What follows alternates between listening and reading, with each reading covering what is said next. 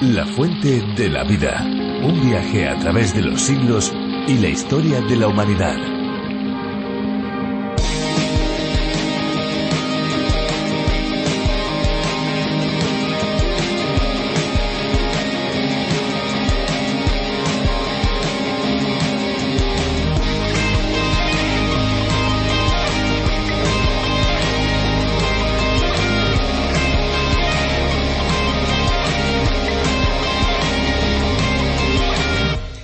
Ustedes? ¿Llueve más o menos que antes? Pues aunque nos parezca mentira, las lluvias en el mundo son las mismas desde que se tienen registros. Hay muchos estudios sobre precipitaciones y originalmente la media en todas ellas es una línea plana, es decir, que la media es la misma desde que hay registros. El problema es que la población, desde que hay registros, incluso antes del año 1960, básicamente se ha casi triplicado. En la década de los 50, por ejemplo, la población mundial era de 2 millones y medio de personas. Ahora hemos casi triplicado la población. Misma lluvia, pero casi tres veces más de población.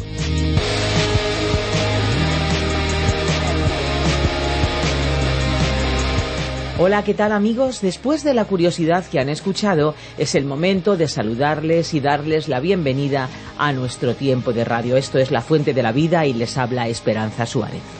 Yo también les saludo un día más, les habla Fernando Díaz Sarmiento. Ya estamos listos para pasar los próximos minutos junto a todos los que, como usted, se sube a este tren radiofónico de lunes a viernes. La Fuente de la Vida lleva a los oyentes a un viaje fascinante por el libro de los libros y por cada una de sus estaciones. Hablamos de la Biblia.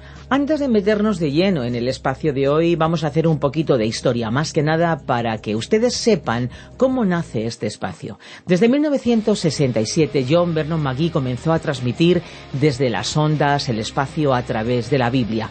Lo hizo de una manera sistemática, comenzando desde Génesis y hasta Apocalipsis.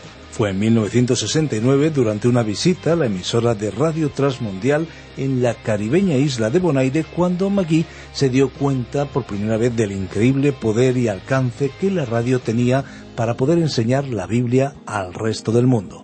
Y así, un 2 de julio de 1973 comenzó el primer programa en español con la voz de Samuel Montoya. Mucho ha llovido desde entonces. Aquí en España, el espacio de John Vernon McGee se le bautizó con el nombre de La Fuente de la Vida, cuyas dos primeras ediciones fueron producidas por Mecoban, que es el Departamento de Medios de Comunicación de Evangelismo en Acción. La traducción, contextualización y la mayor parte de la locución fue realizada por Virgilio Bagnoni, siendo Benjamín Martín quien finalizó la serie con su participación en la locución. Ahora les traemos esta edición de La Fuente de la Vida desde Radio Encuentro, Radio Cadena de Vida. Es importante conocer la historia de este espacio porque nos sitúa y nos ayuda a familiarizarnos con los componentes del equipo. Así que por hoy es suficiente. La Fuente de la Vida ofrece no solo un estudio de la Biblia, sino también buena música que nos introduce en cada uno de los espacios de reflexión. Hoy hemos seleccionado para todos nuestros amigos una canción que esperamos, Esperanza, que les guste y que llegue al corazón de todos nuestros oyentes. Pues sí, eso es desde luego nuestro deseo. Así que sin más dilación, vamos a escuchar esta canción. Nosotros, amigos, al finalizar este espacio volveremos con todos ustedes para darles las vías de comunicación con la fuente de la vida. Así que estén muy, muy atentos en los próximos minutos. Y ahora ya, que entre la música.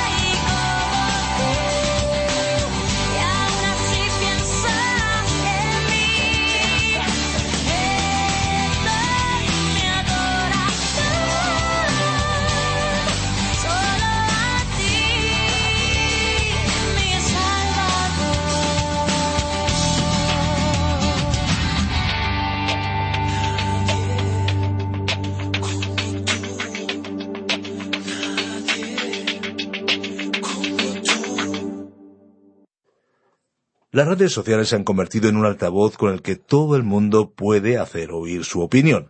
Si antes era difícil ser escuchado por un grupo más grande que el círculo limitado de parientes, amigos y compañeros, ahora hasta las personas que viven al otro lado del mundo pueden enterarse de lo que pensamos. Bueno, esa realidad tiene puntos positivos, pero también, desde luego, negativos, porque a menudo hay personas que se dejan llevar por el furor del momento y publican contenidos que demuestran esas actitudes desconocidas Pues la Biblia nos presenta otro modelo de comportamiento, algo totalmente distinto, uno en el que la persona viva con la conciencia tranquila.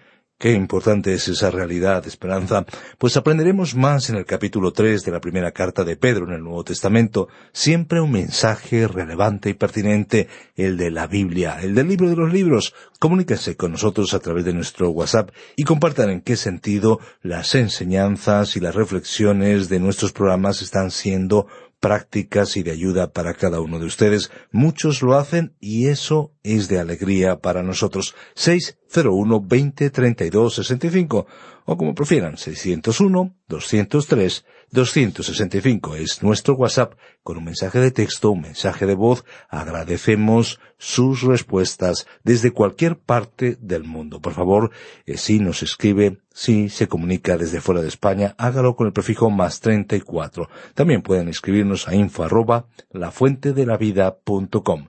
Estamos ya a punto de escuchar a Virgilio Bañón y le recordamos que tenemos una aplicación multilingüe. Buscando a través de la Biblia o la fuente de la vida, encuentran esa aplicación en la cual pueden escuchar nuestro programa con un solo clic.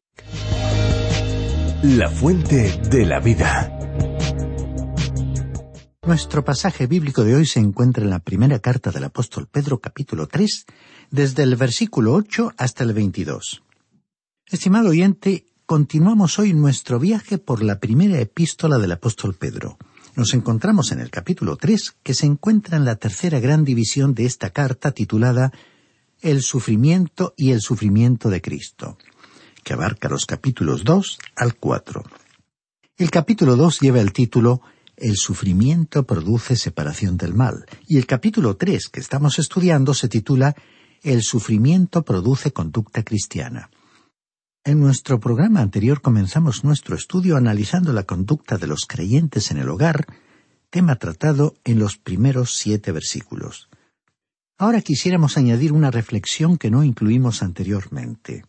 El matrimonio es algo que Dios ha dado a toda la familia humana, no solo a los creyentes o a la nación de Israel. En el libro de Génesis se nos dijo que Dios hizo al hombre y en ese momento el hombre estaba solo y opinamos que el Señor le permitió a Adán estar solo por mucho tiempo para que pudiera apreciar que le faltaba algo. Entonces la Biblia nos dice que Dios tomó al hombre y de él hizo a la mujer. Es interesante notar que en el texto hebreo, el pasaje de Génesis capítulo 2 versículo 23 dice que ella sería llamada Isha, porque fue tomada de Ish. Fue llamada una ayuda idónea, en el versículo 18, es decir, una ayuda adecuada para el hombre. Él era sólo la mitad de un hombre, y ella sería su otra mitad, su otra parte. Recordando este detalle, podemos ver que en la relación matrimonial el hombre no deberá insistir en tratar a su esposa como si ella fuera una niña, colocada a su lado para obedecer sus órdenes. Ella se encuentra junto a él para ayudarle, para ser una parte de él, para amarle. Y en esa relación él tiene que amarla y protegerla. Esta relación de compañerismo y ayuda mutua es el estado ideal de la relación matrimonial. Retomemos nuestro estudio leyendo el versículo ocho de este tercer capítulo que inicia un nuevo párrafo titulado La conducta en la Iglesia. En fin, ser todos de un mismo sentir, compasivos, amándoos fraternalmente, misericordiosos, amigables.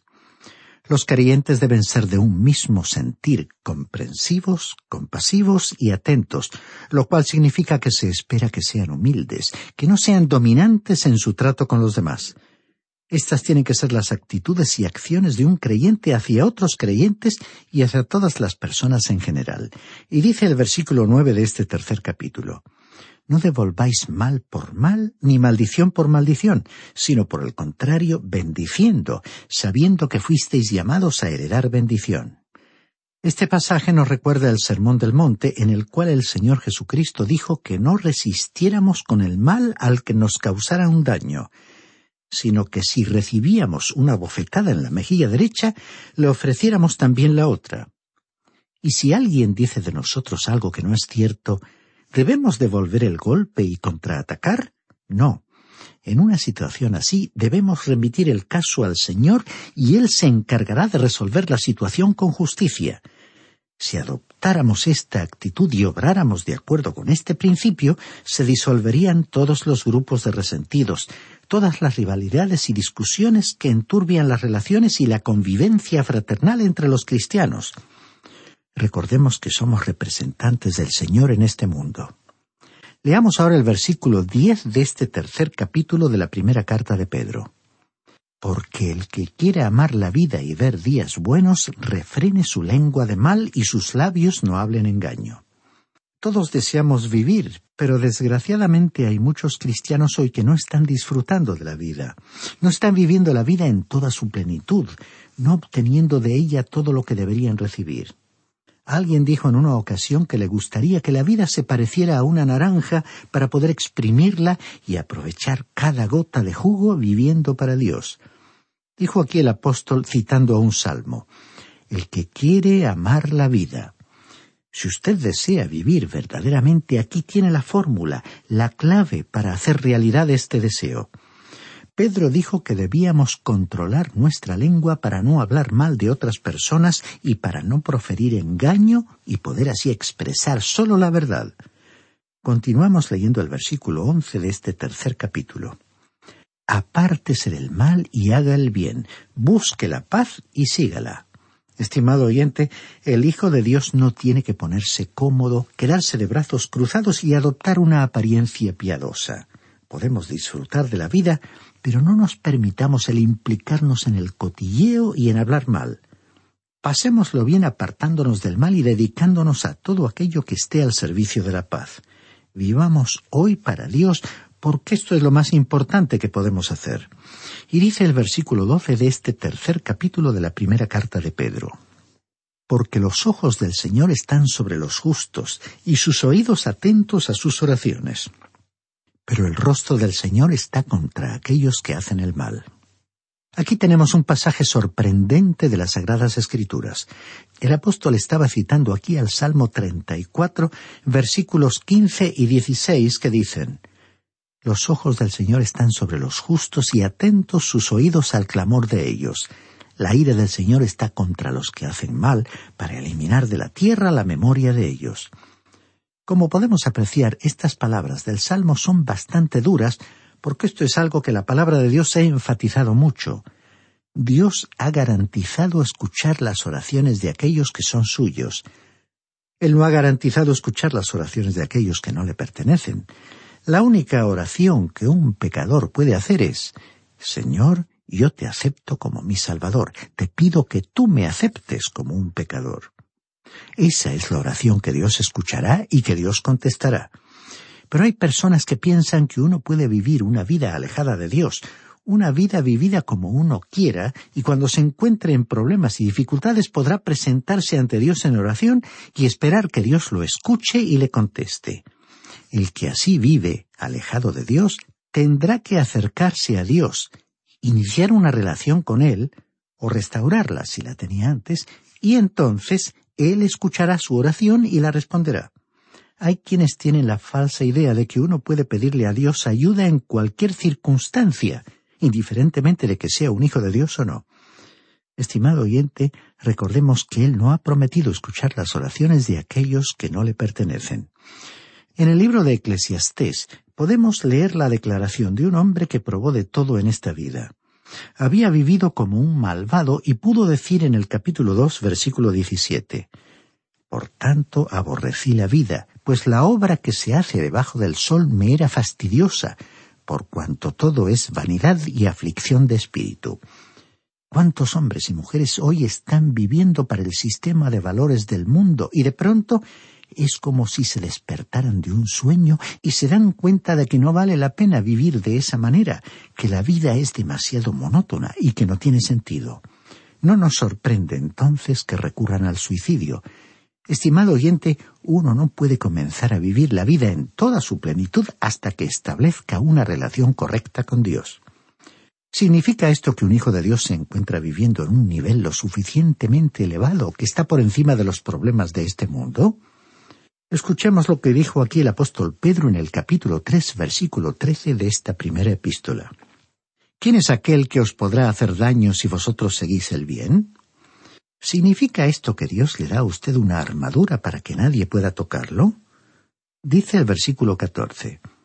Pero también si alguna cosa padecéis por causa de la justicia, bienaventurados sois. Por tanto, no os amedrentéis por temor de ellos, ni os inquietéis.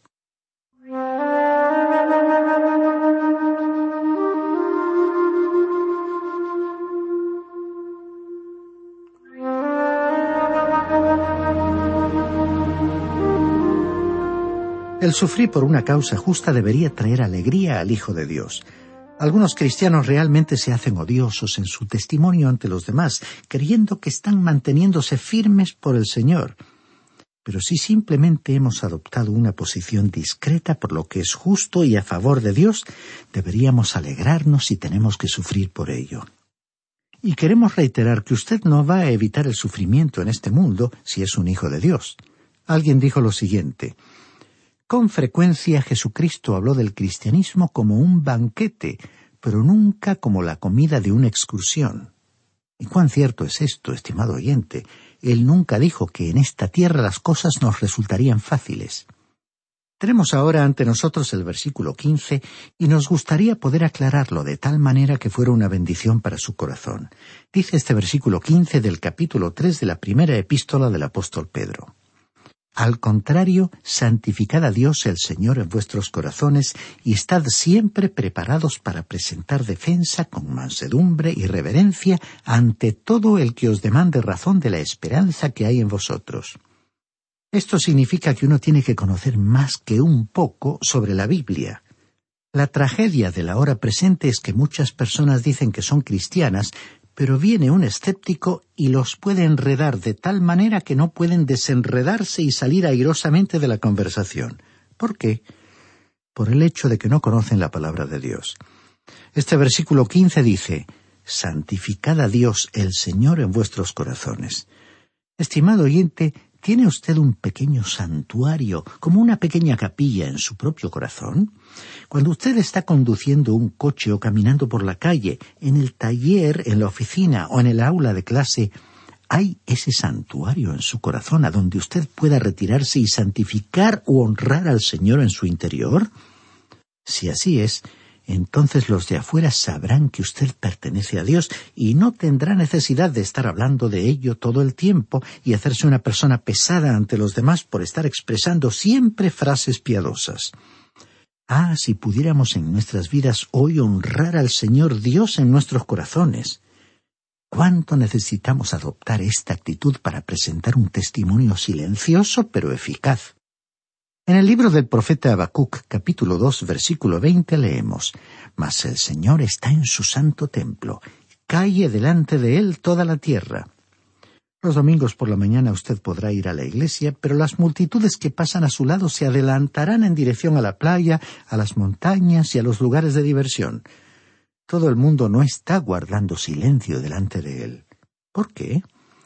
Porque nosotros como individuos necesitamos santificar y honrar a Dios el Señor en nuestros corazones. Ahora el versículo 16 dice, Tened buena conciencia para que en lo que murmuran de vosotros como de malhechores sean avergonzados los que calumnian vuestra buena conducta en Cristo. En otras palabras, debemos asegurarnos de que aquellos que hablan cosas malas de nosotros están equivocados. A veces las personas que ocupan una posición pública y se encuentran constantemente bajo el escrutinio de la gente son objeto de habladurías y comentarios maliciosos y con frecuencia no pueden estar defendiéndose una y otra vez ante las calumnias. El apóstol Pedro estaba aconsejando a sus lectores que tuvieran una conciencia limpia, para que los que hablaran mal de su buena conducta tuvieran que avergonzarse de sus calumnias, de los rumores que habían propagado. Y dice el versículo 17 de este tercer capítulo, Mejor es que padezcáis haciendo el bien, si la voluntad de Dios así lo quiere, que haciendo el mal. Es decir, si usted sufre por amor a Cristo, puede regocijarse en esa experiencia. Pero si usted está sufriendo porque de veras ha cometido alguna equivocación, porque usted se ha metido en problemas o en pecados, es un asunto completamente diferente. Leamos ahora el versículo 18 de este tercer capítulo de la primera carta de Pedro que comienza un párrafo titulado El sufrimiento de Cristo predicado por el Espíritu en los días de Noé. Asimismo, Cristo padeció una sola vez por los pecados, el justo por los injustos, para llevarnos a Dios, siendo a la verdad muerto en la carne, pero vivificado en espíritu. Para nosotros es importante ver que el Señor Jesucristo se convirtió en un ser humano y que fue en su humanidad que Él murió en la cruz. Él murió en la cruz y fue el Espíritu Santo quien le levantó de los muertos. Y dice el versículo 19, y en espíritu fue y predicó a los espíritus encarcelados. Este ha sido un pasaje mal entendido de la Biblia. La palabra clave de todo este pasaje es cuando y se encuentra en el versículo veinte que leemos a continuación. Los que en otro tiempo desobedecieron, cuando una vez esperaba la paciencia de Dios en los días de Noé, mientras se preparaba el arca, en la cual pocas personas, es decir, ocho, fueron salvadas por agua. ¿Cuándo predicó Cristo a los espíritus encarcelados? Como dice este versículo, cuando una vez esperaba la paciencia de Dios en los días de Noé. En los días de Cristo, los espíritus de aquellos a quienes Noé había predicado estaban encarcelados porque habían rechazado el mensaje de Noé. Habían ido al Sheol, lugar al cual descienden los muertos. Estaban esperando el juicio, estaban perdidos. Pero Cristo no descendió y les predicó después de morir en la cruz. Les predicó por medio de Noé, como dice este versículo veinte, cuando una vez esperaba la paciencia de Dios en los días de Noé. Por ciento veinte años Noé había predicado la palabra de Dios. Salvó a su familia, pero a nadie más. Fue el Espíritu de Cristo el que predicó a través de Noé en su tiempo. En los días de Cristo, aquellos que rechazaron el mensaje de Noé se encontraban en una prisión. Aquí la idea es que la muerte de Cristo no significó nada para ellos, así como no significa nada hoy para muchas personas que como consecuencia también se tendrán que enfrentar con el juicio. Continuamos leyendo el versículo 21 de este tercer capítulo. El bautismo que corresponde a esto ahora nos salva, no quitando la suciedad del cuerpo, sino como la aspiración de una buena conciencia hacia Dios, mediante la resurrección de Jesucristo. Ahora, ¿a qué bautismo se refiere este versículo? No es el bautismo por agua, sino el bautismo del Espíritu Santo. Este es el bautismo del Espíritu Santo, que es un verdadero bautismo. Y el bautismo por agua es un bautismo ritual. Ahora nosotros creemos en el bautismo por agua y que el bautismo por inmersión es la forma apropiada de realizarlo. Sin embargo, lo importante aquí es ver que es el bautismo del Espíritu Santo el que nos introduce en el cuerpo de los creyentes. Y dice además el versículo 21, no quitando la suciedad del cuerpo. O sea que no es simplemente por agua porque ello no quita las impurezas del cuerpo. Y añadió el apóstol, sino como la aspiración de una buena conciencia hacia Dios mediante la resurrección de Jesucristo. Es decir, una fe en la resurrección de Jesucristo que trajo la acción del Espíritu Santo a su vida y lo regeneró. Finalmente por hoy, leamos el versículo 22 de este tercer capítulo de la primera carta del apóstol Pedro. Quien habiendo subido al cielo está a la derecha de Dios, y a él están sujetos ángeles, autoridades y poderes. Este versículo está hablando sobre el Señor Jesucristo. Usted y yo somos pecadores aquí en la tierra, pero podemos acudir a Él, recibirle y de esta manera unirnos a la gran multitud de los redimidos. Somos bautizados por el Espíritu Santo introducidos así en el cuerpo de Cristo, porque Él fue resucitado de los muertos y está sentado a la derecha de Dios en el cielo. Bien, estimado oyente, vamos a detenernos aquí por hoy. En nuestro próximo programa comenzaremos nuestro estudio del capítulo cuatro de esta primera epístola del apóstol Pedro. Mientras tanto, le sugerimos que usted lea este capítulo cuatro y se familiarice con su contenido, porque esperamos contar con su grata compañía en nuestro próximo encuentro, en el que continuaremos nuestro recorrido a través de la Biblia.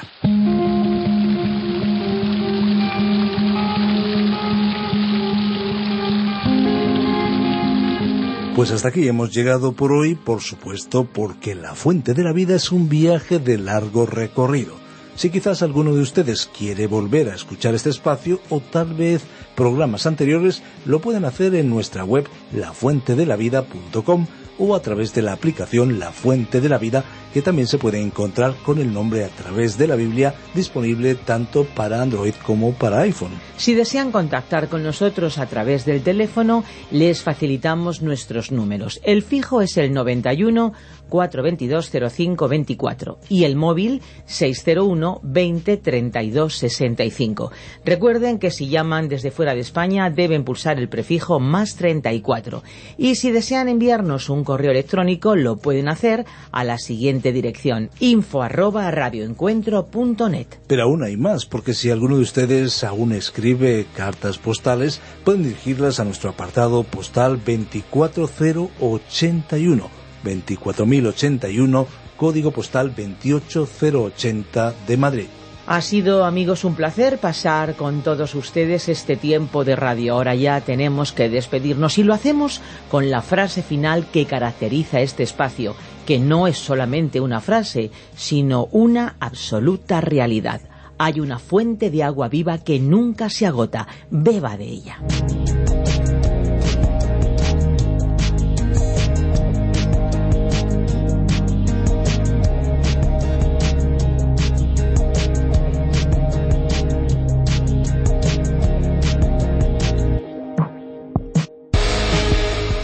Este ha sido un programa de Radio Transmundial producido por Radio Encuentro, Radio Cadena de Vida.